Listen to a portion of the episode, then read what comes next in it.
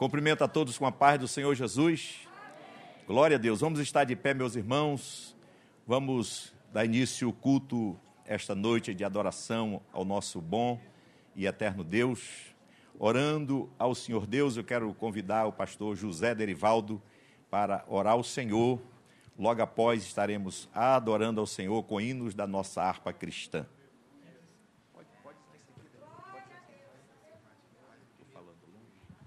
Glória a Deus. Oremos ao Senhor nosso Deus. Pai, nós te louvamos, Senhor, te bendizemos, porque de um modo maravilhoso tu nos trouxeste aqui à tua casa. Nós te pedimos agora pelos nossos irmãos que por alguma dificuldade ainda não puderam chegar.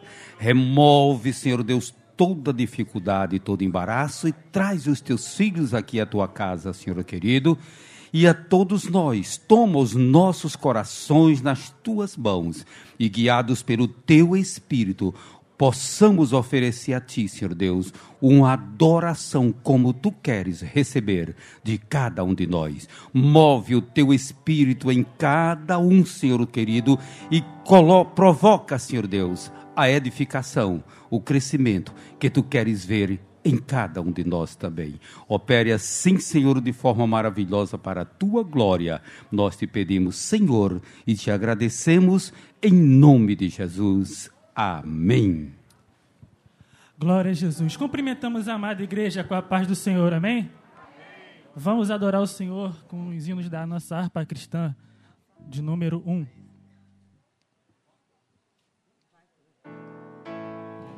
A igreja pode assentar-se. Deus prometeu com certeza chuva de graça mandar. Ele nos dá fortaleza e ricas bênçãos sem par. Chuva de graça, chuvas pedimos, Senhor.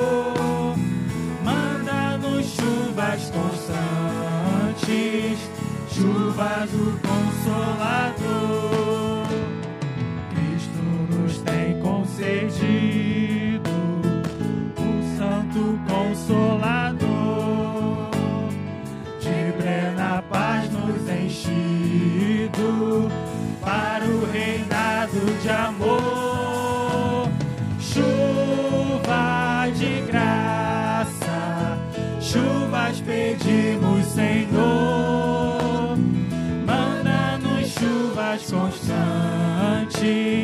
Chuva do Consolador.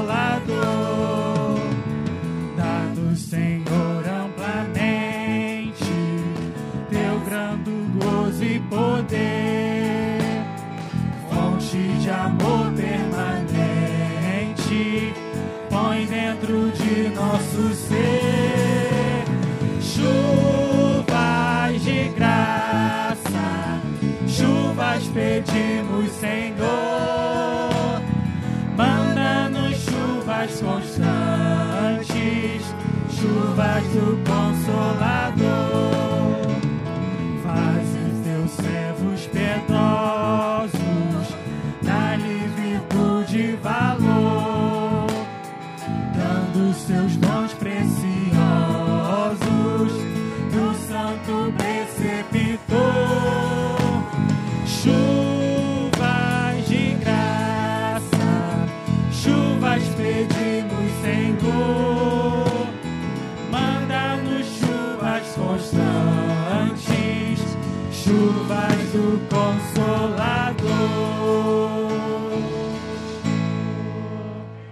Amém. Nós vamos ler a palavra do Senhor nosso Deus, Salmo de número 139. 139, livro dos Salmos, muito fácil de encontrar.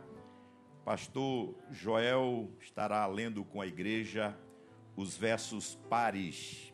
139. Glória a Deus. A onipresença e a onipotência de Deus. Senhor, tu me sondaste e me conheces. Tu conheces o meu assentar e o meu levantar, e de longe estende o meu pensamento. Cercas o meu andar e o meu deitar, e conheces todos os meus caminhos. Sem que haja uma palavra na minha língua, eis que, ó Senhor, tudo conheces. Tu me cercaste em volta e puseste sobre mim a tua mão. Tal ciência é para mim maravilhosíssima, tão alta que não posso atingir. Para onde me irei do teu espírito? Ou para onde fugirei da tua face? Se subir ao céu, tu aí estás. Se fizer no céu a minha cama, eis que tu ali estás também. Se tomar as asas da alva, se habitar nas extremidades do mar, até ali a tua mão me guiará e a tua destra me susterá. Se disser, de certo que as trevas me encobrirão, então a noite será luz à roda de mim. Nem ainda as trevas me esconde de ti, mas a noite resplandece como o dia. As trevas e a luz são para ti a mesma coisa. Vamos juntos ler o verso de número 13 pois possuíste o meu interior, entreteceste-me no ventre de minha mãe. Palavras do Senhor nosso Deus. Eu espero.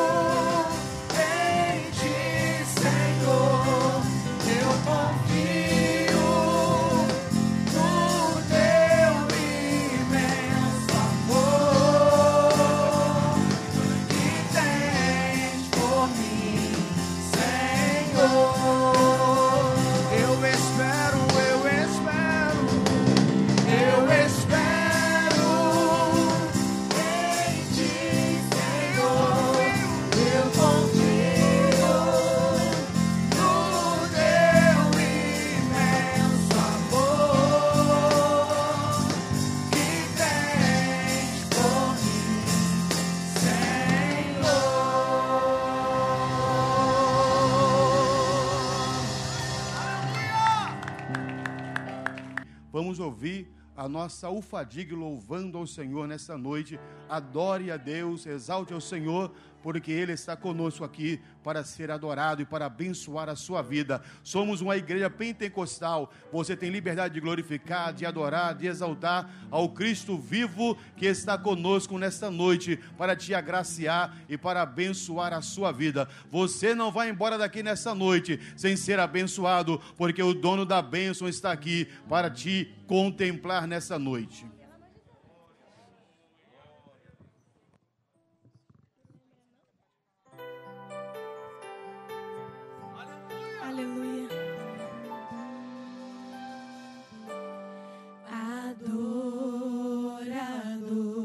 És um adorador? Se você é um adorador, tire esse momento para adorar o nome dele. Exalte e glorifique o nome do nosso Deus. Assim Deus me formou, e quem poderá calar a voz de um coração?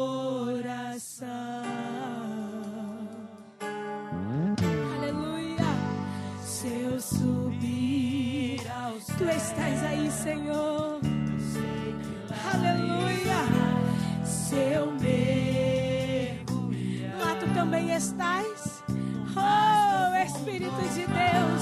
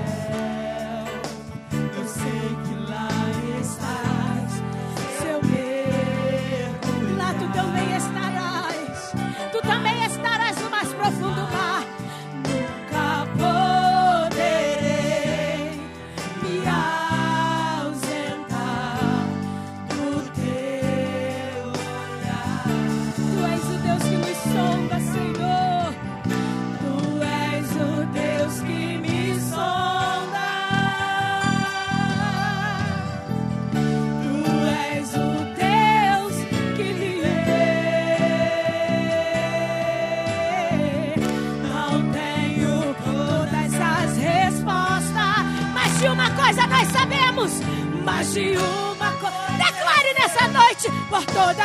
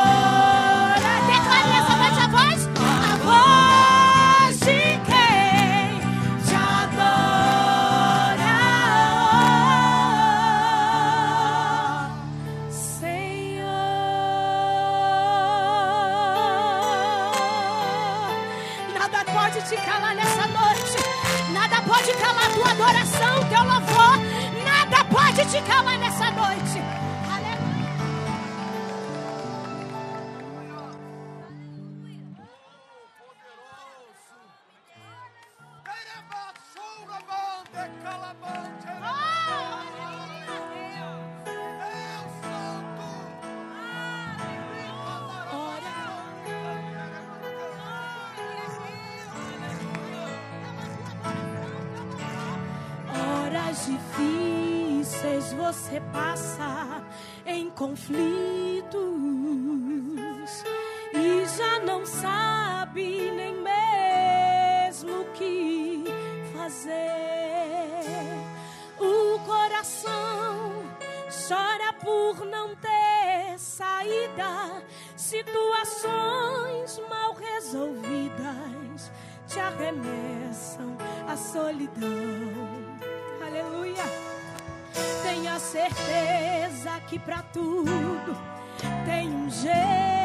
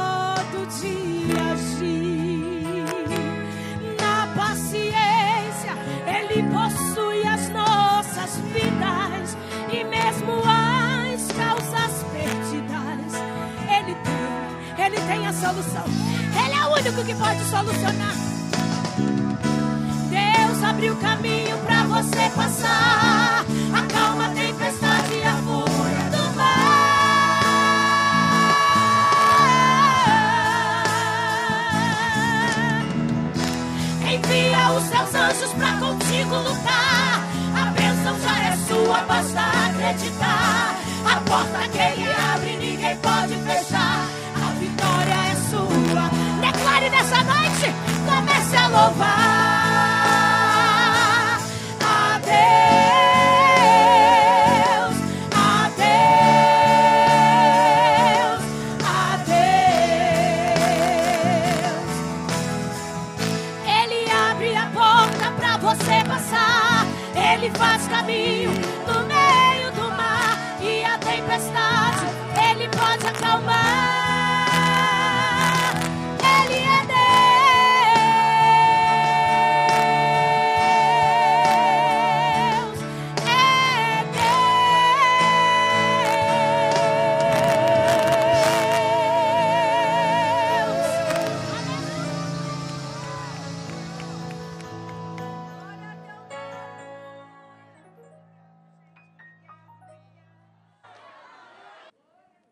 Deus. É a família, não é isso?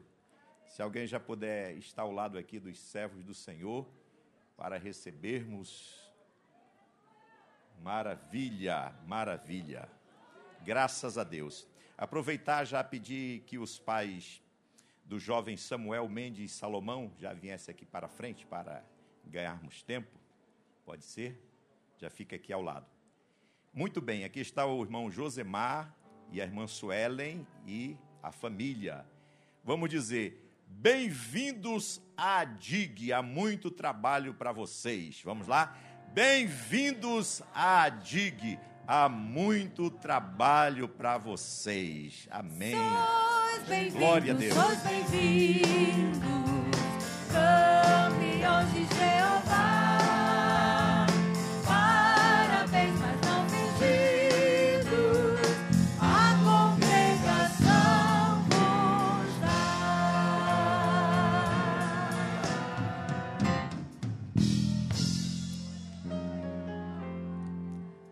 Glória a Deus. Onde está o Samuel Mendes Salomão? a mãe Renata Mendes e o pai Alberto Isidro. Ali estão vindo os servos do Senhor. Pedir aqui o auxílio do nosso querido irmão Marivaldo.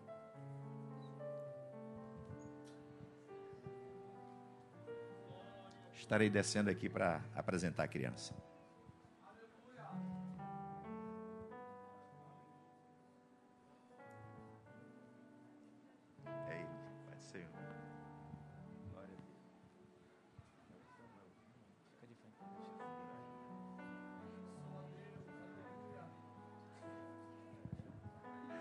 Perdi o jeito, irmãos. Tem tanto tempo, né?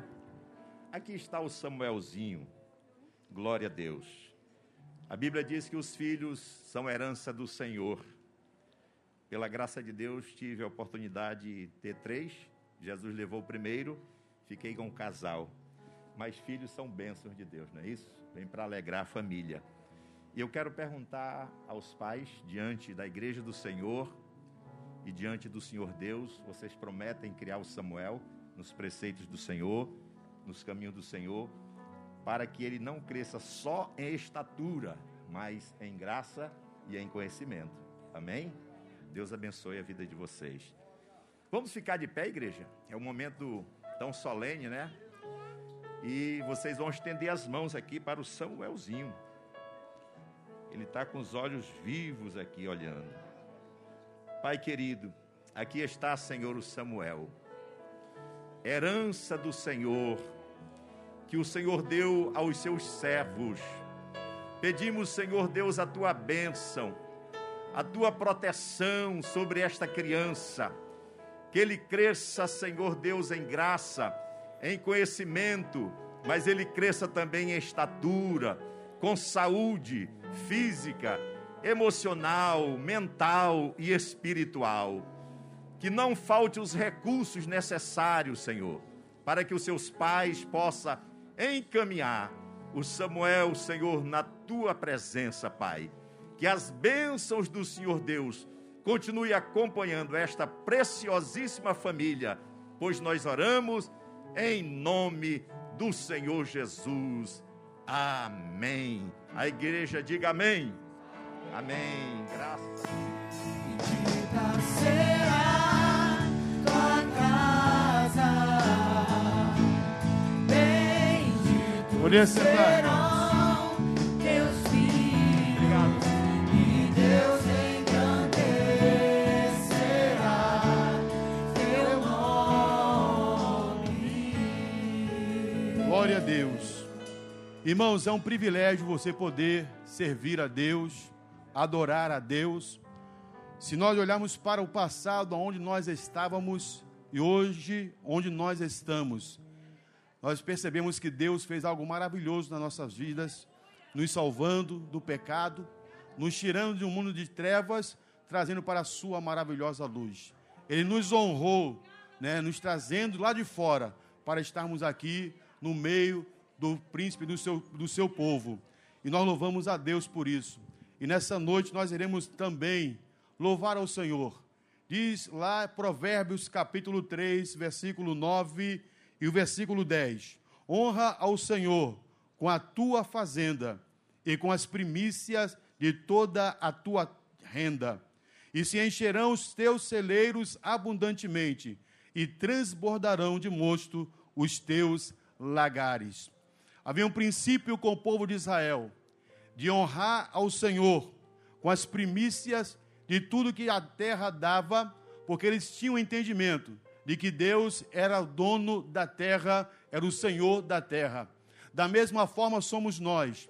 Nós queremos honrar a Deus nesta noite, porque entendemos que o Senhor, ele é o dono da nossa vida, ele é o dono dos nossos bens, ele é o dono da nossa família, ele é o dono da nossa vida, ou seja, ele é o Senhor de nossas vidas. E nós vamos honrá-lo nesta noite com os nossos dízimos e oferta para a glória do nome do Senhor.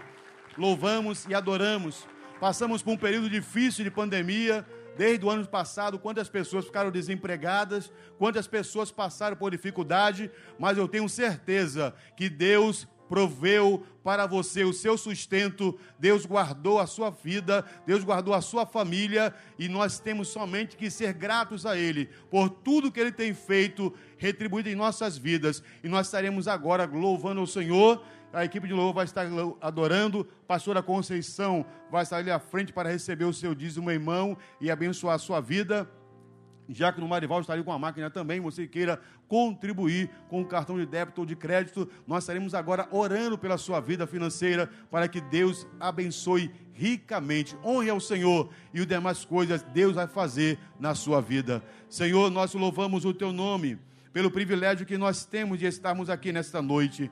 Viemos aqui para te honrar, Senhor, em todos os sentidos, Pai amado, e até mesmo com os nossos bens materiais. Que o Senhor venha receber, Pai querido, porque a tua obra necessita e carece, e que a mão do Senhor venha estar prosperando teus filhos que vão agora contribuir aqui e aqueles que estão no seu lar também. Que as portas venham se abrir, que o devorador venha ser repreendido e que o teu nome, Senhor, venha ser glorificado glorificado. Nós pedimos a tua bênção em nome de Jesus. Amém.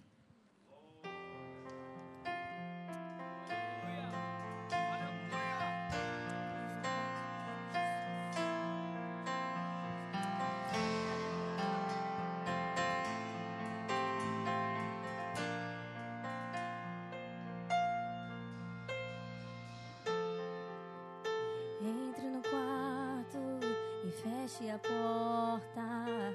Chegou a hora de falar com Deus. Dobre os joelhos e sinta a presença que toma todo esse lugar. Sinta a glória de Deus. Aleluia. Sinta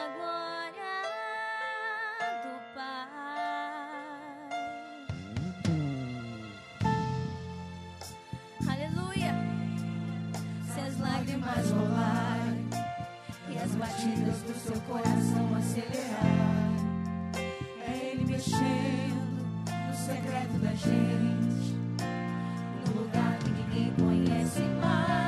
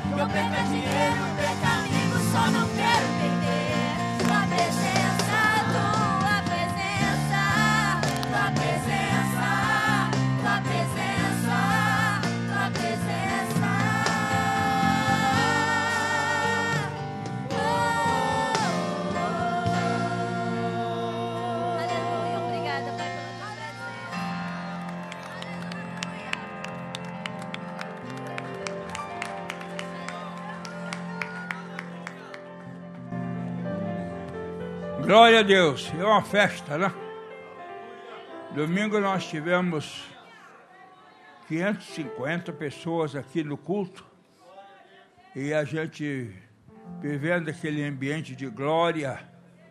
E hoje não é diferente porque Jesus Cristo é o mesmo ontem, hoje e eternamente. Agora vamos nos colocar de pé e vamos receber o mensageiro de Deus que vai transmitir a mensagem do Senhor pastor Donifan da Fé. Que Deus lhe abençoe em nome de Jesus.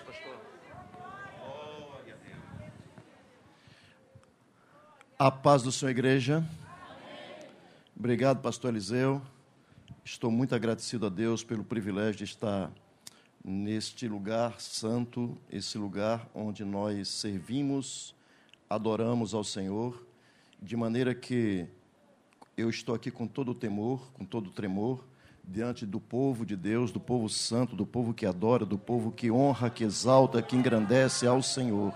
Portanto, meus queridos, abramos a Bíblia no Evangelho de Lucas, Lucas capítulo 13. Versículo 10 diz assim: Lerei do 10 ao 17. E ensinava no sábado numa das e ensinava no sábado numa das, e eis que estava ali uma que tinha um de enfermidade, havia já, e andava, e não podia de modo algum, e vendo-a, chamou-a e disse-lhe, e disse-lhe, e disse-lhe, estás livre da tua enfermidade. E pôs as mãos sobre ela, e logo e e tomando a palavra o príncipe da sinagoga, indignado porque Jesus curava no sábado, disse à multidão: Seis dias há em que é mister trabalhar. Nestes dias, pois, vinde para ser descurados, e não no dia de sábado. Respondeu-lhe, porém, o Senhor e disse: E disse: No sábado não desprende da manjedoura cada um de vós o seu boi ou jumento e não o leva a beber? E não convinha soltar desta prisão no dia de sábado esta esta a qual a Satanás a tinha e dizendo ele isto, todos os seus adversários ficaram envergonhados, e todo o povo se alegrava por todas as coisas gloriosas que eram feitas por Espírito de Jesus. Meu coração treme e teme diante da tua grandeza, santidade e daquilo, Senhor, que tu tens para nós, ainda que por boca deste teu filho, Senhor, tão gaguejante, suplica por tua ajuda, por tua direção, que a tua presença, Espírito da graça, seja manifesta entre nós que a tua graça, que a tua presença, Espírito Santo, preencha cada vazio, cada coração e venha dirimir as dúvidas, que seja preenchido cada pessoa com a tua presença neste santuário. E na autoridade do nome de Jesus, que seja afugentado agora todo mal, todo espírito imundo que prende as mentes, todo espírito crítico, todo espírito de rejeição, que haja nesta noite o manifestar da presença do Espírito de Cristo Jesus. Para a glória do nome de Jesus, nós oramos e declaramos amém. E todos dizem? Amém. Por favor, se assente.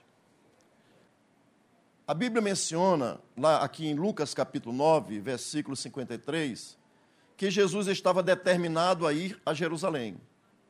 Então Jesus, ele acaba seu ministério na Galiléia e ele vai em direção a Jerusalém porque ele tinha um propósito em Jerusalém.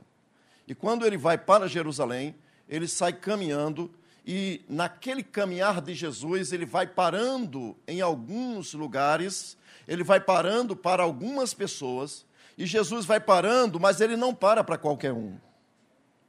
Eu vou repetir. Jesus não para para qualquer um. Às vezes nós dizemos e falamos coisas que não está na Bíblia. Jesus não para para qualquer pessoa, Jesus não para para qualquer um que esteja é, simplesmente rejeitando a Deus, esteja em pecado sem querer Deus. Jesus para sim. Em seu trajeto, ele para para qualquer um que pois deseje a sua presença, que queira Deus, que queira ser um adorador, que queira viver em sua presença, que queira a sua misericórdia, que queira o seu favor, que queira o seu perdão. Para esse Jesus para. Mas Jesus não para para pessoas que não estão comprometidas com Ele. Jesus para com pessoas que querem um compromisso com Ele. Jesus para para pessoas que desejam a Sua presença mais que tudo. Se você veio esta noite e deseja a presença dEle, você veio ao lugar certo, porque na presença dEle há fartura de alegria. Na presença dEle há fartura não falta alegria, não falta o pão, não falta misericórdia, não falta vida, não falta o temor, não falta o manifestar da graça. Ele está aqui esta noite por causa dos adoradores que vieram comprometidos.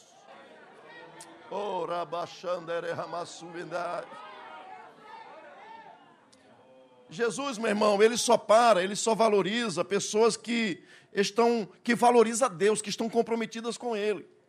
Então, Deus é o maior tesouro para aquele que entende que necessita de Deus. E Jesus, ele é nele que estão escondidos todos os tesouros, tanto da sabedoria como da ciência. E Jesus não, o tempo, o ministério de Jesus era muito curto aqui na terra para ele ficar parando, dando atenção para quem não queria Deus. Pois bem, dito isto, o texto no texto nós podemos aprender que, e aqui começa alguns pontos, porque nesse texto eu quero intitular a mensagem sobre, ou seja, o nome dessa mensagem que eu quero, se for muito ousado, que, se não, que não, não me interpretem mal, coisas que acontecem no lugar do culto. Coisas que acontecem onde? E é isso, baseado nesse texto, que eu quero tirar algumas lições para a gente aqui esta noite. Veja, diz aqui no texto que ensinava no sábado, numa das sinagogas. Sinagoga era um lugar que não era o templo principal. As sinagogas elas foram construídas, alguns dizem que foi na época de Esdras, e as sinagogas foram construídas em aldeias onde tivesse uma comunidade judaica, e eles usavam a, a, a sinagoga para um lugar de adoração, eles usavam a sinagoga para o ensino, eles usavam a sinagoga para o lugar do culto, para o lugar de aprendizagem, eles usavam a sinagoga para um lugar de encontro dos judeus, onde eles podiam compartilhar sobre as coisas da divindade, sobre as coisas da eternidade, sobre o ser de Deus e eles aprendiam sobre a Taná, aprendiam sobre o Pentateuco, eles aprendiam, inclusive, as crianças, elas passavam ali um tempo, até os 11, 12 anos, aprendendo é, todo, memorizando todo o, o, novo, ou seja, todo o Pentateuco. E naquele processo de aprendizagem, por repetições, repetiam, repetiam, repetiam até memorizar. Quando eles memorizavam, eles passavam por um processo chamado bar mitzvah, onde a criança ficava responsável diante de Deus por guardar a lei. Ele agora era responsável por aquilo que ele absorveu, por aquilo que ele aprendeu. E Jesus, ele gostava de estar no lugar do culto. Então, a primeira coisa que nós observamos nesse texto é que Jesus está aonde? no lugar do culto. Jesus está na sinagoga, Jesus está no templo menor, porque o templo maior é em Jerusalém, mas Jesus está numa das sinagogas, e é muito sugestivo isso, porque Jesus está numa das, ele não está na, ele está em uma das. Se ele estava lá, ele também está aqui hoje. A Bíblia diz que Ele é o mesmo ontem, hoje e eternamente. Ontem, hoje e sempre. Ele não muda, porque diz a palavra que o Senhor não muda. Então, se Ele não muda e Ele é o mesmo, Ele está aqui hoje. Ele gosta de estar onde tem gente que busca por Ele. E diz que o texto ensinava no sábado, numa das sinagogas. Eu não vou entrar em detalhes, mas o texto bizantino diz ensinava, o didasco. Mas quando você vai para o texto, o texto alexandrino, outro texto, não tem isso. Ele estava apenas. O texto lá alexandrino, ele estava na sinagoga. Mas no texto bizantino diz que ele ensinava numa das sinagogas. Não diz o nome. Eu gosto dos detalhes da Bíblia, irmãos, porque diz aqui, numa das, isso está dizendo que não interessa o lugar onde ele estava, ainda que se você for escavacar nos detalhes da Bíblia, você vai descobrir onde Jesus estava. Mas o importante é que estava numa das, dizendo isso que ele estava lá e pode estar aqui com você e você ainda que não esteja vendo. Às vezes nós estamos no lugar do culto, porque sinagoga é o lugar do culto, e no lugar do culto, veja, num dia de sábado, o sábado era o lugar do culto dos judeus, até hoje. Então, hoje, o lugar do culto é aqui na Adig, templo maior da Adig. O lugar do culto é na terça-feira, o dia do culto é hoje, assim como é quinta, assim como é quarta lá nas congregações, assim como é no domingo na escola bíblica dominical, assim como é no domingo à noite aqui e em todas as congregações. Jesus, ele gosta de estar no lugar do culto. Por quê? Porque ele é o verdadeiro Deus e a vida eterna. Jesus, ele está. Ele está porque ele é. Ele está no lugar do culto porque ele é Deus verdadeiro. Ele está no lugar do culto porque ele veio ali para transmitir alguma coisa, mas porque ele, como homem, nunca deixou de ser Deus. Agora, nós observamos aqui no sábado, numa das sinagogas, no lugar do culto, diz aqui que ele ensinava. então, no lugar do culto, nós temos o ensino de Jesus. No culto, nós temos o ensino de. Eu não vim aqui para falar de mim. Quando os pastores pegam esse microfone, não está aqui para vangloriar-se, não estão aqui para pregar sobre si, não estamos aqui para filosofar, nós estamos no lugar do culto para transmitir o ensino de Jesus, aquele que é, aquele que era, aquele que sempre será, aquele que está no meio, aquele que veio para transmitir vida e vida com abundância, aquele que é a porta, aquele que é o caminho, a verdade, a vida, ele está aqui hoje para mim e para você, igreja. No lugar do culto tem ensino, meu irmão. E o ensino, Jesus levou muito a sério o ensino.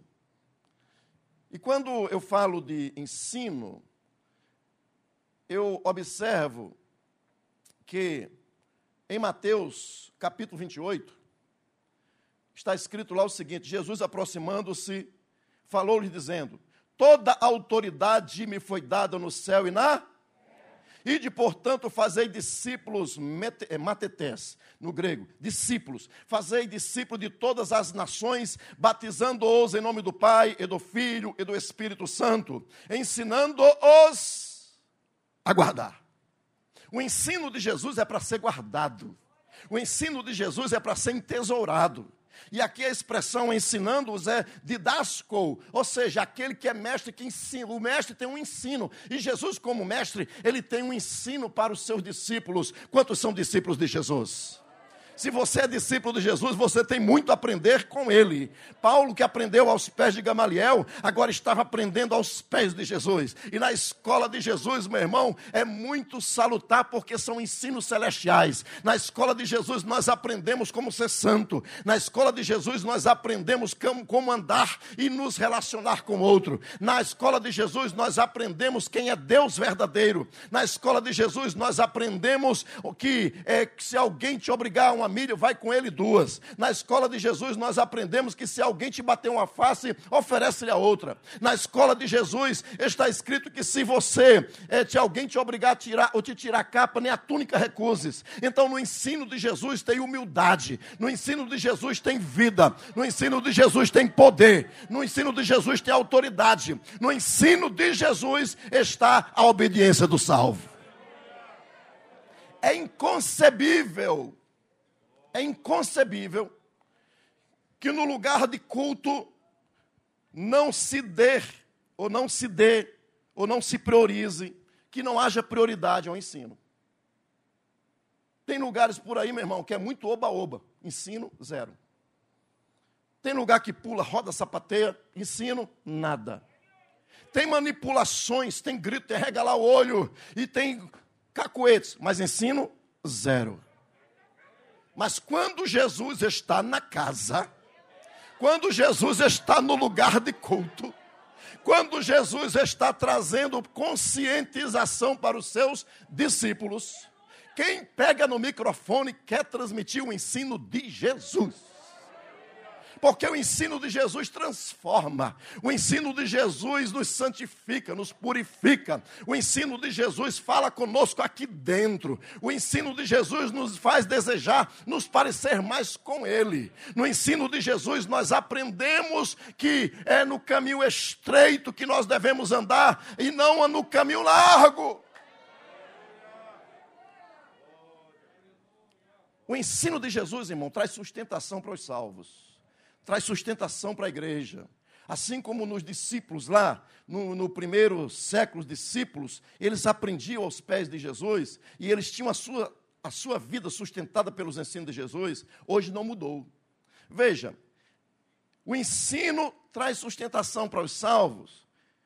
Sabe por quê? Primeiro, Jesus valorizou o ensino. Um terço das palavras de Jesus foi ensinando. E quando eu vejo isso, por que, é que será que Jesus ele valorizava tanto o ensino? Eu vou pegar Atos capítulo 2, versículo 42 ao 44, se você tiver a Bíblia aberta, pode abrir. Veja, no ensino de Jesus, quando a igreja apostólica, a igreja primitiva, a igreja do primeiro século, se reunia, diz aqui, e perseveravam na doutrina. A mesma, a, a expressão aqui é didasque. É a mesma palavra para ensino, com uma deriva, deriva, derivaçãozinha curta. Então, doutrina é a mesma coisa de ensino. E onde há a presença de Jesus, onde há o culto, há ensino. E perseverava na doutrina, doutrina dos apóstolos e no, na comunhão e no partir do pão e nas orações. O que é que eu aprendo mais aqui? Onde tem ensino a comunhão. Não não existe presença de Jesus, ensino de Jesus que não venha repercutir e não venha nos impactar de tal maneira que queiramos estar em comunhão com o outro. O ensino, a doutrina de Jesus nos conduz para uma visão de comunhão.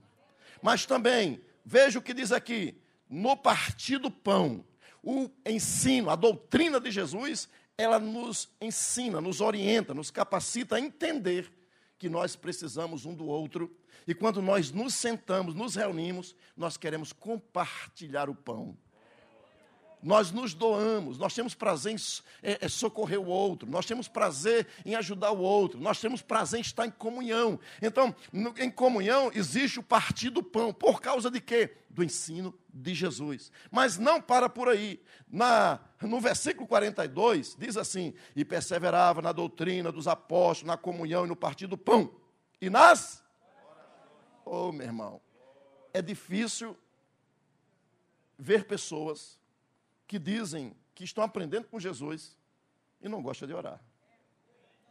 Nós falamos muito de oração, mas orar mesmo, porque orar em aglomerados, irmãos, é fácil. Junta todo mundo, vamos orar. Aí ora um, ora outro, grita, grita, grita. Irmão, eu quero ver, é você fazer, aprender com Jesus. Jesus levava um ou dois ou três para a companhia dele ali, se isolava e ficava orando. E às vezes Jesus passava a noite em oração. Tem um senhor já bem idoso, ele é baiano. Ele disse para mim uma vez, pastor, isso no WhatsApp, num grupo que eu participo aí, ele disse, pastor, eu, na Bahia, eu estava acostumado, não vou citar o nome porque é antiético, mas não me autorizou a falar isso. Ele disse, pastor, eu, eu, eu aceitei Jesus, eu vim e disse de onde ele veio, ele disse, pastor, eu comecei a buscar a presença de Deus. Muito novo, comecei a buscar a presença de Deus. Comecei a buscar, buscar. Teve uma noite, um dia que eu passei, eu disse que vou orar a noite toda, porque eu vou pregar no culto lá à tarde, lá às 18 horas eu vou para a igreja e vou pregar no culto da noite. E aí, meu irmão, ele orou de 18 horas até 18 horas do outro dia. Você já ouviu alguém, alguém fazer isso? Nem eu. Ele orou das 18 horas até 18 horas do outro dia, quando ele foi para o templo. Mas, pastor, ele ia andando, ele disse, pastor, eu ia andando, ele fala que carregado, baiano carregado mesmo, aquela voz bem carregada. Ele disse que ia caminhando na rua, as pessoas iam caindo endemoniadas.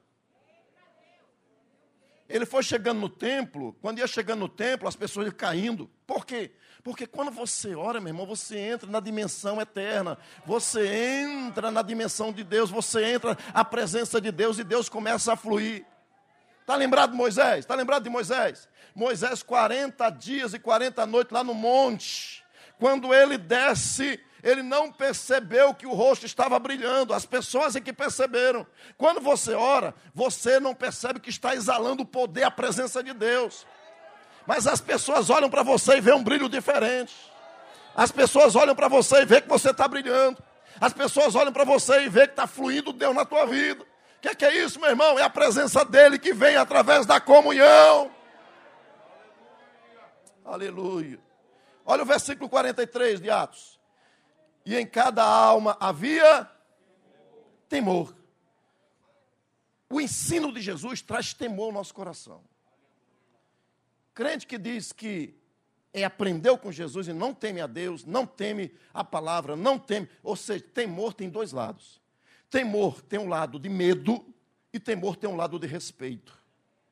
Eu que sirvo a Deus, que conheço a Deus, você que conhece a Deus, você respeita Deus. Mas as pessoas que não conhecem a Deus, que não obedecem a Deus, elas têm medo de Deus, porque sabem que existe um juízo sobre ela. Mas para você não existe mais juízo, você não está mais em condenação, você passou da morte para a vida, você agora tem acesso ao Pai, o véu do templo foi rasgado, você agora caminha com Ele, o Espírito Santo habita em você, você é guiado pelo Espírito Santo. Oh,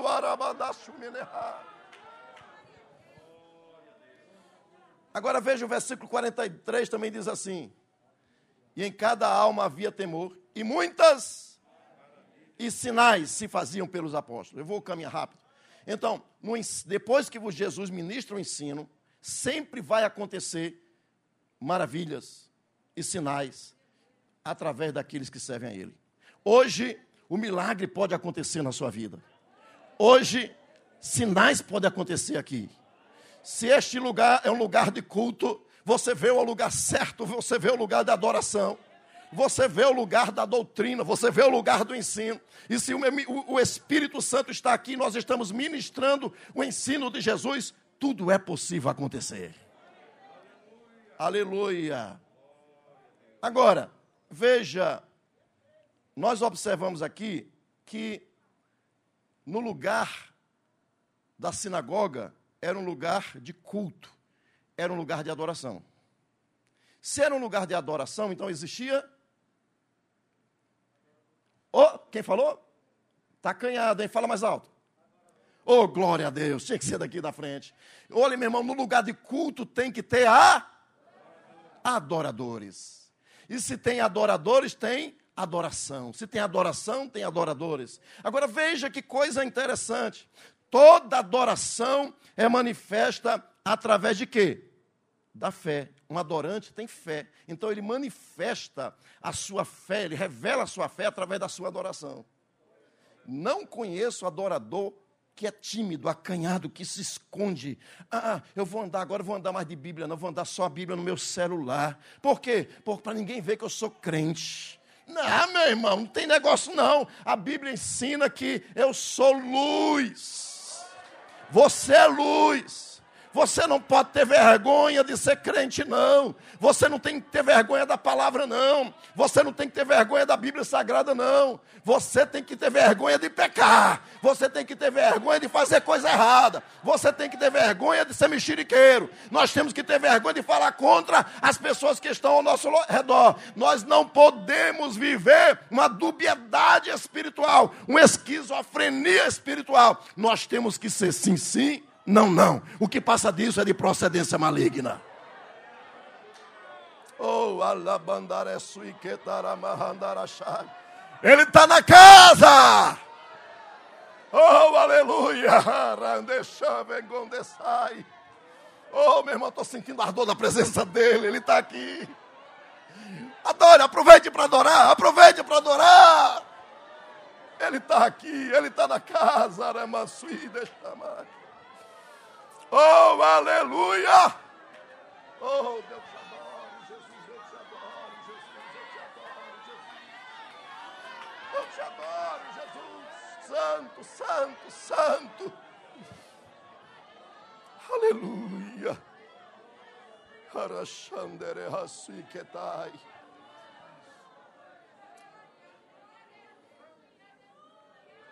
Aleluia. Todo adorador tem o quê? Fé. Todo adorador tem o quê? E através da fé, e nós, como adoradores, externamos as nossas convicções do ensino de Jesus. Agora, então no lugar do culto temos o quê, irmão? No lugar do culto temos o quê? Adoração. Adoração é externada através de pessoas de fé. Então, se é externada através de pessoas de fé. Então, na adoração tem que ter fé. Agora, se adoradores têm fé, quem tem fé, e aqui é, isso é lindo, irmãos. Quando eu estava hoje à tarde mexendo nesse texto aqui para tentar trazer para vocês, porque quem a fé, meu irmão, vamos para Hebreus, olha o que diz Hebreus. Hebreus capítulo 11, versículo de 1 a 6 diz assim: Ora, a fé é o firme fundamento das coisas que se esperam e a prova das coisas que se não. A fé é fundamento. A fé é fundamento. O adorador ele tem fundamento. Quem tem fé tem fundamento. Ele está firmado aonde? Seus olhos não estão no que vê, mas no que não vê, na eternidade. Ele, a fé é, traz à existência as coisas que não são. A fé, ela vê o invisível e manifesta o invisível através da sua convicção em Deus, da, da palavra. Uma vez eu disse aqui, vou repetir. Existe uma diferença entre fé e esperança tem uma diferença entre fé e esperança. São dois olhares distintos, em é, é, dimensões diferentes. A esperança, olha para onde? Espera. Olha para onde? Eu vou ajudar, vou ajudar. Quem espera, espera algo para trás ou para o futuro? Então a, a fé olha para onde? Oh, perdão, a esperança olha para onde? Futuro. Sim ou não? Se você está esperando algo, é no futuro. Então, a, a, a esperança, ela é algo para o futuro. Mas a fé é para onde? Hã? Irmãos, a fé olha para o passado. A fé olha para o passado.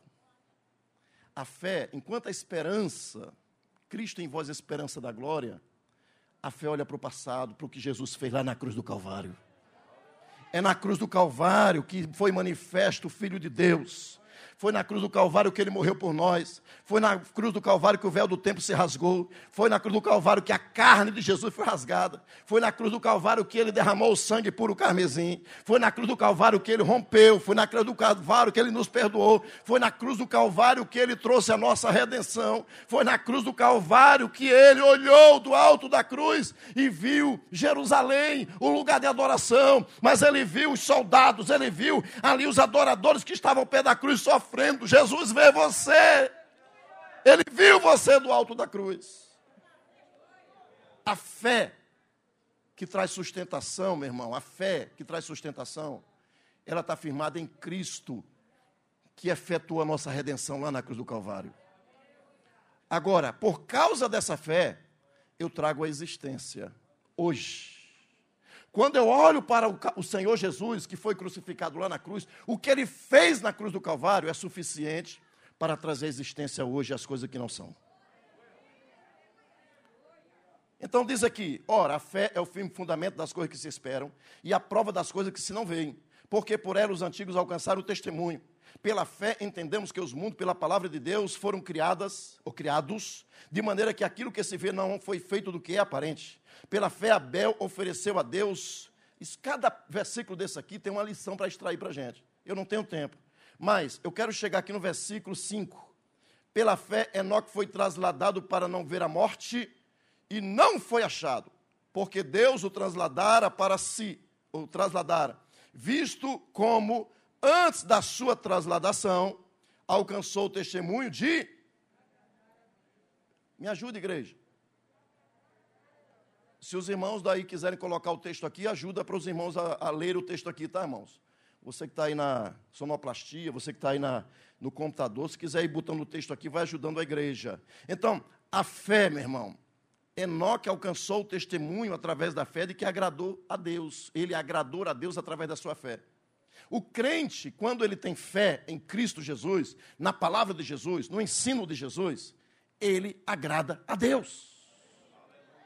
Não existe outra maneira de agradar a Deus senão através da fé, porque a fé, você através da fé acredita em Jesus, através da fé você acredita na palavra de Jesus, através da fé você acredita que o Espírito Santo habita no meio da igreja, através da fé você acredita que você é filho de Deus, através da fé você acredita que a palavra de Jesus te traz vida e vida com abundância, que Jesus é o Salvador, que Jesus é o libertador, que Jesus é o curador, que Jesus opera no meio da igreja, Ele está aqui hoje hoje, e eu tenho fé que Ele fez lá na cruz do Calvário a minha redenção, a redenção da igreja, e por causa dele nós estamos como adoradores nesta casa.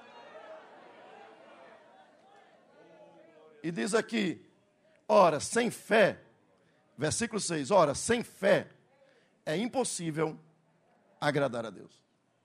Tem gente que quer agradar a Deus, sabe, pastora? Tem gente que quer agradar a Deus com pinote, com cambalhotas, com manipulações.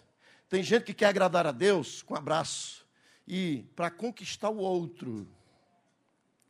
Esse tipo de evangelho, meu irmão, não é o evangelho de Jesus. É o outro evangelho. Porque o evangelho de Jesus, ele é sim, sim, não, não, é pureza. O evangelho de Jesus, ele é olho no olho. O evangelho de Jesus não tem subterfúgio. O evangelho de Jesus não tem manipulação. O evangelho de Jesus é graça. E graça é favor que eu não mereço. Eu não tenho o que fazer para receber. Eu eu recebo porque ele fez na cruz do Calvário. Primeiro eu creio nele e agora eu trago a existência, porque todo adorador, ele tem fé no coração. Aleluia. Todo adorador tem, quando ele vem ao culto, quando eu vim ao culto, eu vim com uma esperança, eu vim com um desejo no peito. Eu vim ao culto esta noite por causa da presença de Jesus, porque eu sei que Ele está conosco. Ele disse para os seus discípulos: Eis que estou convosco todos os dias, até a consumação do século. Então eu sei que Ele é real, eu sei que Ele prometeu e Ele vai cumprir, Ele está cumprindo a Sua palavra, Ele nunca nos deixou. Ele mandou o Espírito Santo, rogou ao Pai, o Pai enviou outro consolador para que fique conosco para sempre. Ele disse: Não vos deixarei órfãos. Quem é discípulo de Jesus não fica órfão. Quem está no culto é adorador, não está órfão. Você tem um Pai no céu, você tem o Espírito Santo, você tem o consolador, você tem na sua vida a presença dele. Agora no versículo 11 diz aqui: Versículo 11 diz assim: versículo 11 da leitura que nós realizamos hoje em Lucas capítulo 13, versículo 10 ao 17. Diz assim: 11. E estava ali. E estava. E estava. O que é que isso transmite para mim hoje? Meu irmão, aquela mulher, ela foi, ela estava ali. Veja, ela estava comprometida com o culto estava ali. A Bíblia só diz o que ela quer dizer, nas entrelinhas não você entende muita coisa. Aquela mulher estava ali, assim como nós precisamos estar aqui. E se você veio, esteja aqui. Se você veio, que o seu coração esteja aqui. Se você veio, que a tua mente esteja aqui. Se você veio, que os teus pensamentos estejam aqui. Se você veio, que a tua adoração seja aqui, que não seja venal, que não seja algo de longe, mas seja um lugar de comprometimento com Deus. Se você veio, esteja comprometido. Se você veio, porque há esperança no seu coração. Mas também no versículo 11 diz: estava ali uma. Estava ali uma. Uma. Agora não diz o nome dela, já percebeu? Essa, esses textos do, do do, da Bíblia, irmãos, é, é, vou usar a expressão, é show, fantástico. Tem um comediante que diz assim, é fantástico. Olha, irmãos, a Bíblia só diz o que ela quer dizer. E por que aqui o Espírito Santo não orientou Lucas a dizer o nome daquela mulher? Será que ele não foi na sua tese de doutorado, pesquisando sobre Jesus, a história de Jesus, que ele falou com Maria, falou com os apóstolos? Será que ele não estava, não quis dar, botar o nome da mulher? Por quê? Isso, irmãos, esse nome não é revelado, o nome dela não é revelado, o nome dela não está escrito aqui. E ela é uma mulher anônima, porque o Espírito Santo queria que eu e você estivéssemos exatamente naquela condição daquela mulher, um anônimo. Você veio aqui o culto, no lugar do culto, você veio o ensino, você veio o lugar da adoração, mas você é um anônimo. Você talvez passe despercebido aos olhares das pessoas que estão ao seu redor. Assim como aquela mulher, ela era mais uma no meio da multidão, mais uma no meio daquelas pessoas que estavam ali. E quando aquela mulher anônima, que representa todos nós aqui, quando aquela mulher anônima estava ali, não diz, veja, o texto diz que ela tinha um espírito ela tinha um problema. Diz que ela tinha um problema e o problema dela era sério. Não diz que o espírito tinha mulher, mas diz que ela tinha um espírito. Isso aqui fala de quê? Das nossas brechas, da nossa legalidade que nós damos no mundo espiritual. O texto é claro, irmãos. O inimigo não está, ou seja, a Bíblia diz que o inimigo está ao nosso derredor. E ele ruge como um leão, buscando a quem possa tragar. Sede sobre vigiar, porque o diabo, vosso adversário, anda em derredor, bramando como um leão, buscando a quem possa tragar. Quando damos legalidade, nós abrimos a porta para o mal, para os problemas, nós abraçamos os problemas, nós estamos dizendo: problema, venha para a nossa vida, venha para a minha vida, venha para a minha casa. Os espíritos são seres oportunistas. Eles desejam entrar para morar. Agora tem uma coisa, nós vemos isso em Lucas, no capítulo 11, versículo 24. Quando o espírito imundo sai do homem, anda por lugares áridos, procurando repouso, e, não o achando, diz: Voltarei para minha casa, da onde saí. Eles se alimentam exatamente dos nossos desejos pecaminosos, fraquezas. Eles se alimentam dos pecados que nós cometemos. Eles são convidados para morar, habitar conosco através das nossas atitudes. Eles vêm habitar conosco muitas vezes através, ou eles entram em nós por meio de que lhe permitimos até mesmo sem saber. Nossas palavras, atitudes, ideologias, doutrinas falsas, doutrinas de demônio, como disse Paulo escrevendo a Timóteo no capítulo 4, versículo 1. Mas o Espírito expressamente diz que nos últimos tempos apostatarão alguns da fé, dando ouvidos a espíritos enganadores e a doutrina de demônios. Então nós damos guarida, nós damos, nós abrimos a nossa porta da, mente, do coração, ouvido, e aí damos ouvido à voz de serpente. Daqui a pouco nós viramos voz de serpente. Por quê? Porque nós estamos chamando com os os, as nossas falas, as nossas atitudes, com os nossos, as nossas práticas, nós damos guarida a demônios, espíritos enganadores. Ela tinha um problema limitador. Eu vou, vou correr, tá, gente? Estou correndo. Qual era o problema limitador dela? Uma enfermidade, um espírito de enfermidade. Aquele espírito encurvou aquela mulher. Aquele espírito, depois que ele foi convidado, depois que ele entrou, primeiro a mulher, sem querer ou não sei, por causa de uma prática, de uma fala, de abriu a porta, deixou aquele espírito entrar. Quando o espírito entrou, agora ele vai encurvar a mulher, porque é isso que o diabo quer fazer na nossa vida. O diabo ele quer exatamente que você abra a porta. Ah, é legal, ah, é gostoso, ah, é bom, é politicamente correto. Nós aceitamos as coisas. Depois que o diabo entra, aí ele faz o quê? Ele vem fazer morada e ele quer nos encurvar.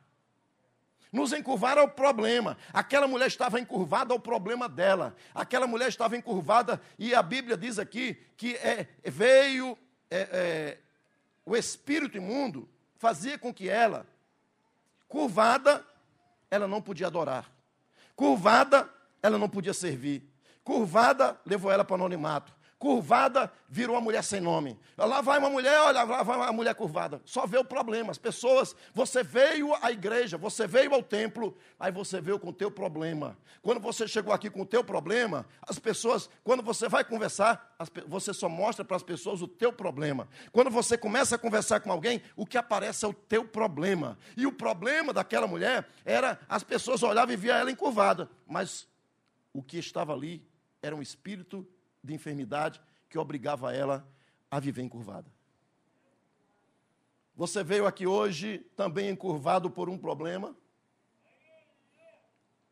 Qual o problema que te trouxe aqui hoje? Qual o problema que você externa para as pessoas? Qual o problema que você fala para as pessoas que estão ao seu redor? Qual o problema que você, quando começa a conversar com alguém, a primeira coisa que você começa a falar? Porque a Bíblia diz que a boca fala do que o coração está cheio. Eu falo exatamente daquilo que está cheio no meu coração.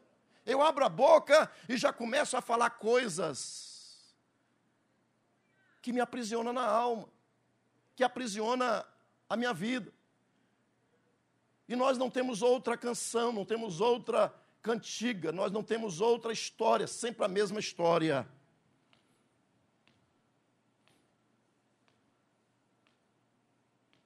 Mas aqui diz que ela ficou refém daquele espírito. Quantos anos? Versículo 16.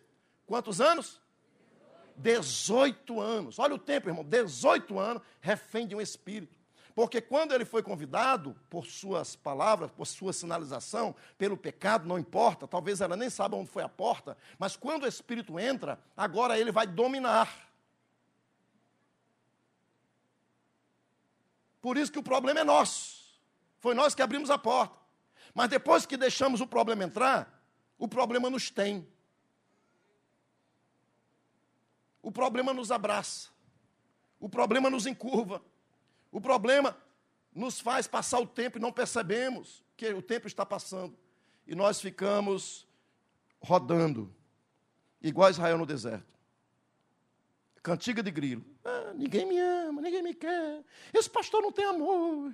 Ah, essa casa aqui, ó, ninguém não tem, não tem ministério. Ah, as pessoas não olham para mim. Olha, esse pastor não tem amor. E a gente fica rodando, rodando, rodando. Até que a gente entra no templo. Está lembrado? Salmo 73. Ele estava na mesmice de sempre, né? Que você entrava no. Mas no dia que ele entrou no templo, que Deus se revelou, as coisas mudaram. É exatamente isso que está acontecendo com essa mulher. Quanto tempo, meu irmão, você está nessa prisão? Sua prisão é doença? Sua prisão é seu orgulho? Mau caratismo? Língua mentirosa? Engano? Desobediência? Rebeldia? Sexo? Pornografia? Vício de fumar? Bebida? Maconha? Cocaína? Mas eu tenho uma palavra de renovo, uma palavra de esperança, uma palavra de fé no ensino de Jesus. Se você deseja a solução do teu problema, meu irmão, a libertação, você veio ao lugar certo, você veio ao lugar do culto, você veio aonde está Jesus. Aleluia. No lugar do culto temos o olhar de Jesus. Olha o que diz aqui no versículo 12. E eis que estava ali uma mulher que tinha um espírito de enfermidade, havia já 18 anos e andava curvada e não podia de modo algum se endireitar. Agora, versículo 12. E vendo-a, está com a Bíblia aberta aí? E vendo-a, mais uma vez, e vendo-a, não diz que a mulher viu Jesus, diz que Jesus é que viu a mulher. Você veio aqui, você talvez esteja buscando reconhecimento, uma solução do problema, mas chegou aqui no seu anonimato. Num momento você se esqueceu de quem você é, do teu problema, e você começou a adorar. Começou a exercer a fé. Começou a gerar esperança. Você veio com a esperança, mas a esperança começou a gerar fé. De repente, enquanto você está no culto, ouvindo a palavra, o Espírito Santo está tratando com você. E quando o Espírito Santo está tratando com você, a Bíblia diz que Jesus viu a mulher. Jesus está olhando para você. Você não está vendo Jesus, mas Jesus está te vendo. Você não está conseguindo enxergá-lo numa imagem, você não está conseguindo enxergá-lo em parede, no peito, mas você sabe que ele está aqui.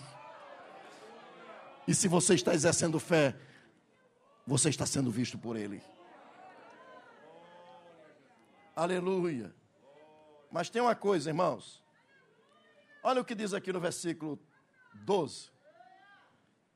Quando nós temos o olhar de Jesus, mas também no culto nós temos aqui a palavra de Jesus. Porque Jesus, ele olha para a mulher, e quando ele olha para aquela mulher, ele fala com a mulher. Jesus ele olhou para aquela mulher. E o que é que ele diz? Mulher! Mulher! Ele não disse Joana, Pedro, Chiquinho, Dona Ifã. Ele disse mulher. Ele está dizendo mulher, homem, adorador, problemático. Você que entrou aqui nesta noite com a visão de adoração, de fé, e esperança de ver resultado do teu problema, você tem o olhar de Jesus agora. Você tem a atenção de Jesus. E Jesus disse: mulher, Jesus, ele vê o que ninguém vê. Aquela mulher era anônima, aquela mulher não era vista por ninguém, mas Jesus viu.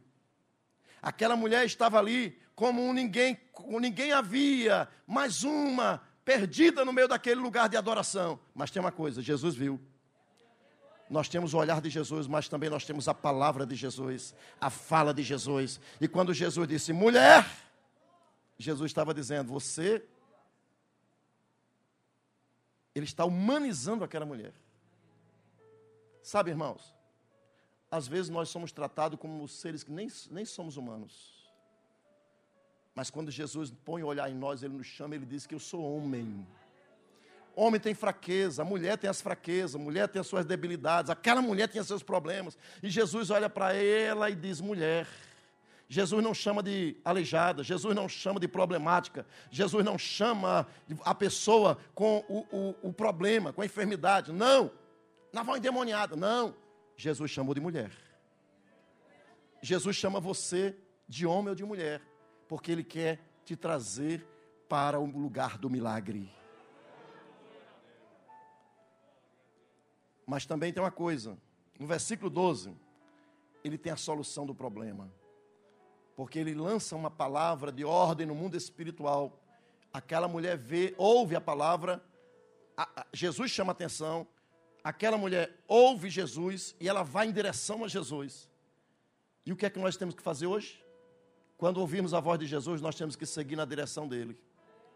Ele disse, mulher, e quando ele diz aqui no versículo 12, mulher, pronto, Jesus, eis-me aqui, estás livre. Estás livre da tua enfermidade. Estás livre do teu problema. Estás livre da doença. Estás livre da perseguição. Estás livre da condenação. Estás livre esta noite, porque Jesus está te chamando. Venha na direção de Jesus, porque Ele está com a solução na mão.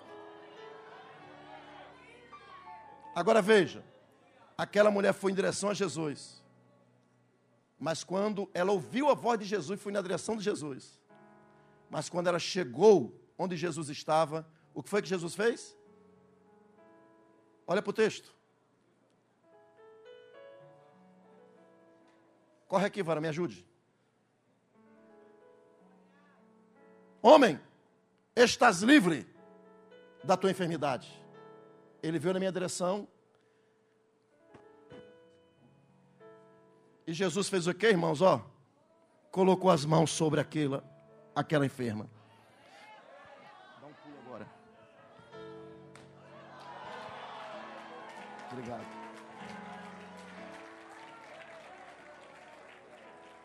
Quando você ouve a voz de Jesus e você vai na direção de Jesus, Jesus vai agora colocar as mãos. A palavra foi lançada para aquela mulher. Só quando ela veio, a palavra de libertação foi, foi lançada por Jesus. Mas só quando ela chegou perto dele, é que ele colocou as mãos sobre aquela mulher. É isso que você precisa fazer esta noite. Deixe Jesus colocar as mãos sobre você. Porque Ele tem a solução dos nossos problemas. Ele tem a solução para os nossos problemas, os nossos temores. E aí, nós olhamos no versículo 13, que ela se endireitou, porque ela não podia de maneira alguma se endireitar. Olha, meu irmão, psicólogo não dá jeito, aconselhamento não dá jeito, psicanalista não dá jeito. Você está andando aqui e acolá. As pessoas dizem, rapaz, sai desse lugar. Você até quer sair do vício, sair da maconha, sair da cachaça. Mas você não consegue se endireitar do jeito nenhum. Mas quando você ouviu a voz de Jesus. ah! Quando a gente ouve a voz de Jesus e caminhamos na direção dele, ele vai impor as mãos sobre nós. E aí nós nos endireitamos. Aí começa a glorificar a Deus aqui no versículo 13. E pôs as mãos sobre ela e logo se endireitou e glorificava a Deus. O cachaceiro passa a ser um adorador, começa a glorificar a Deus. O trambiqueiro, mentiroso, passa agora a exaltar o nome do Senhor. Aquele que andava errado agora anda certo. Andava em pecado agora anda em santidade. Meu irmão, não tinha esperança sem Deus no mundo, agora tem uma esperança. Só olhava para baixo, agora vai olhar para cima. Por quê? Porque agora Jesus falou, ela foi em direção. Jesus agora tocou, ela se endireitou e agora está adorando, adorando, adorando. Eu passei por isso. Eu passei por isso. Eu andava torto, eu não queria nada com a vida. Parecia uma folha seca, mas um dia Jesus me chamou. Um dia Jesus me tocou, Ele falou comigo, me tocou, Ele me endireitou e agora eu glorifico a Ele. Sabe, irmão, no versículo 14 você vai encontrar que o príncipe da sinagoga começou a ficar indignado. Tem gente indignada pelo que Jesus está fazendo na tua vida.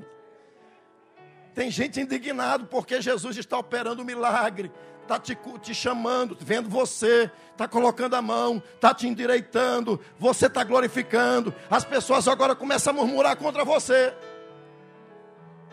Mas tem uma coisa: todas as pessoas que se levantam contra você por causa do que Jesus está fazendo em você, ou fez, Jesus chama de hipócrita. Aqui, ó, versículo 15. Respondeu-lhe, porém, respondeu porém, o Senhor e disse: Hipócrita! Irmão, eu gosto de Jesus porque Jesus não tem papo na língua, não. Jesus não tem papo na língua, não. A gente é que fica com esse eufemismo, com medo de magoar, com medo politicamente correto, de falar, ah, o irmão vai ficar chateado comigo. Meu irmão, estão se levantando contra você. Pastor, estão se levantando. Não tenha medo. É hipócrita. Tem muita gente hipócrita. Que em nome do bem está querendo muitas vezes fazer contrário à obra de Jesus na tua vida. Mas tem uma coisa: no lugar do culto tem advogado. É Jesus quem defende o adorador. No lugar do culto é Jesus quem te defende. Jesus veio aqui, Jesus está aqui para te defender. Aleluia. Mas diz aqui no versículo 16, olha o que diz o versículo 16.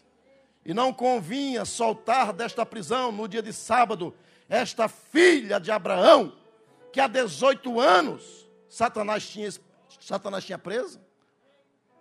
Ela estava encurvada, mas era Satanás que tinha preso, prendido ela. Ela estava enferma, mas Satanás é que aprisionou ela.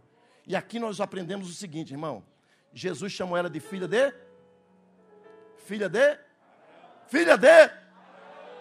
Jesus valorizou aquela mulher. Jesus chamou ela de filha de Abraão. Jesus estava dando dignidade para aquela mulher. Primeiro ela disse que é uma mulher, você é uma mulher. Mas agora ele está dizendo, você é filha de Abraão. Você tem uma origem, você tem um pai, você tem uma genealogia, você é filho de Abraão, você é filho de Deus. Você é filho de Deus. Se você é adorador, você é filho de Deus. E Jesus está dignificando a tua vida, a tua história, o teu caminhar. Você é filho de Deus. Ele é aquele que valoriza, ele, Jesus dignificou aquela mulher, mas quer dignificar a tua vida. Esta noite você veio no lugar do culto, você veio no lugar certo. E por último, aqui no versículo 17 diz assim: E dizendo ele isto, todos os seus adversários ficaram. Tem Bíblia aí, crente? E dizendo isto, ele isto, todos os seus adversários ficaram? Tem gente que vai ficar envergonhado porque Jesus está na tua vida. Quem se levanta contra o adorador, meu irmão? Jesus se levanta para defender e vai envergonhar. Vai envergonhar. Vai envergonhar. Tem gente que vai sair cabisbaixo porque Deus está operando a obra na tua vida e Jesus está se levantando a teu favor. Vão ficar envergonhados, envergonhados. Agora tem uma coisa. Olha o que diz o versículo 17 ainda no finalzinho. E todo o povo se alegrava por todas as coisas gloriosas que eram feitas. Que eram feitas. O que é que eu aprendo aqui?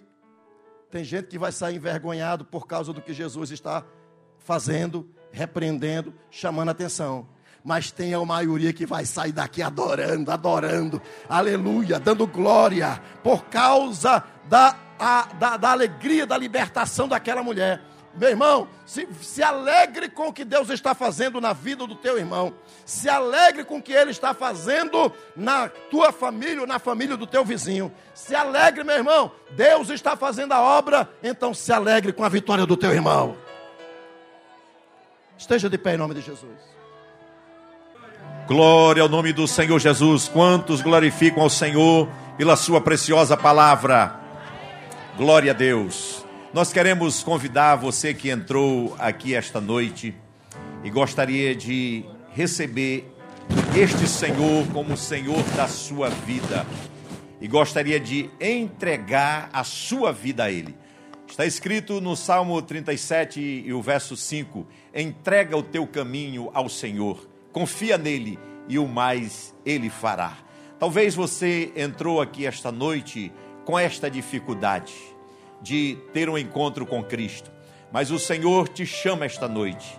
Venha ao Salvador, que ele com o seu grande amor irá estender a sua mão e tirar você de qualquer situação que você se encontre. Receba Cristo esta noite. Receba o Senhor Jesus esta noite. Ele é teu Senhor, ele é teu Salvador e ele quer te salvar. Ele quer tirar você desta situação. Você que está curvado, curvada, Ele quer endireitar a sua vida para que você possa andar nas suas veredas. Tem alguém aqui esta noite, você que nos acompanha pela internet e ouviu a palavra do Senhor, você também tem a oportunidade de receber o Senhor Jesus como o Senhor da sua vida. Deixe o Senhor governar a sua vida.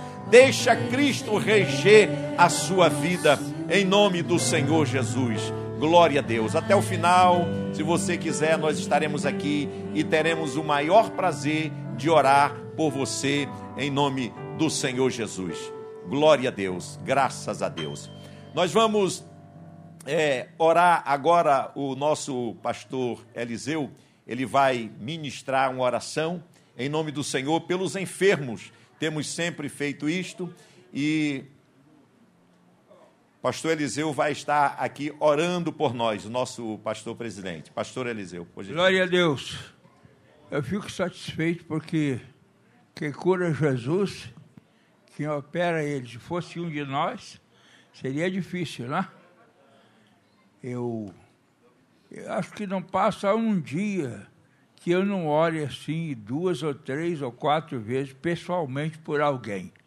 E eu fico feliz porque Jesus cura mesmo. Graças a Deus. Eu vou pedir hoje uma coisa diferente. Eu nunca peço nada, mas você vai. Eu vou pedir você, se for possível, você coloque a mão sobre a, o seu local enfermo.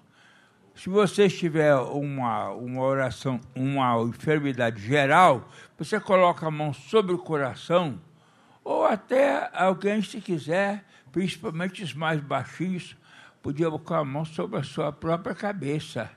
E nós vamos ministrar agora, eu vou pedir aos obreiros do púlpito que estendam a sua mão daqui, os obreiros, juntamente comigo, e nós vamos ordenar em nome de Jesus que essa enfermidade vá embora e você vai para casa feliz, curado para a glória de Deus.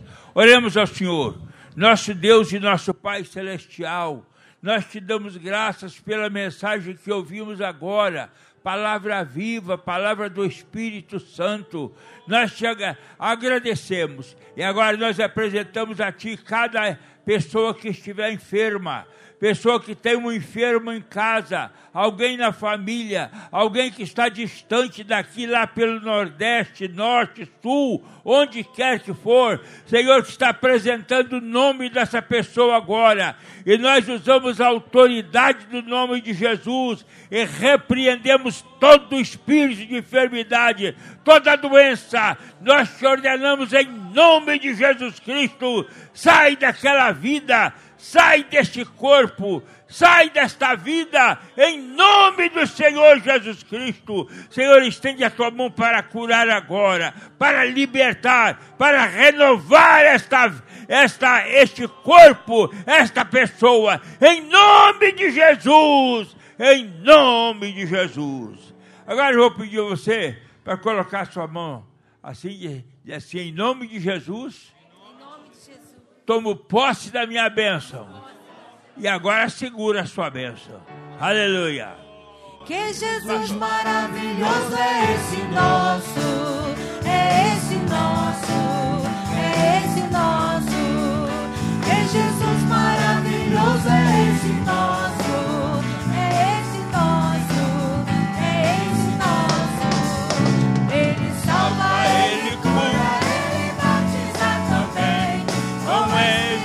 Espírito Santo.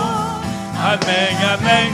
Ele salva, ele cura, ele batiza também. Com o Espírito Santo. Amém, amém. Aleluia. Se fosse só isso, agora a gente ia embora triste. Ah, que pena. Podia continuar o culto. Mas quinta-feira tem mais, gente. Quinta-feira tem mais. O nosso Deus é maravilhoso. Então, quinta-feira será aquela festa maravilhosa. Glória a Deus. Senhor, leva-nos em paz agora para os nossos lares, cheios de alegria e também de, debaixo da tua proteção divina. É o que nós te pedimos em nome de Jesus. Agora estende a tua mão assim.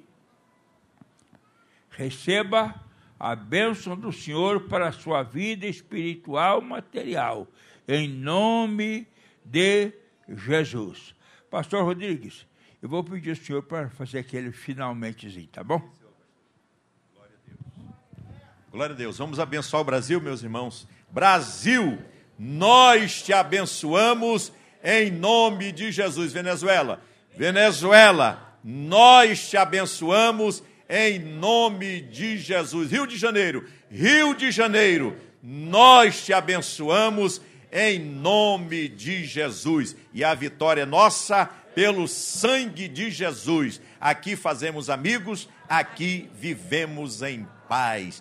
Uma continuidade, uma semana muito abençoada na presença do Senhor Deus. Amém.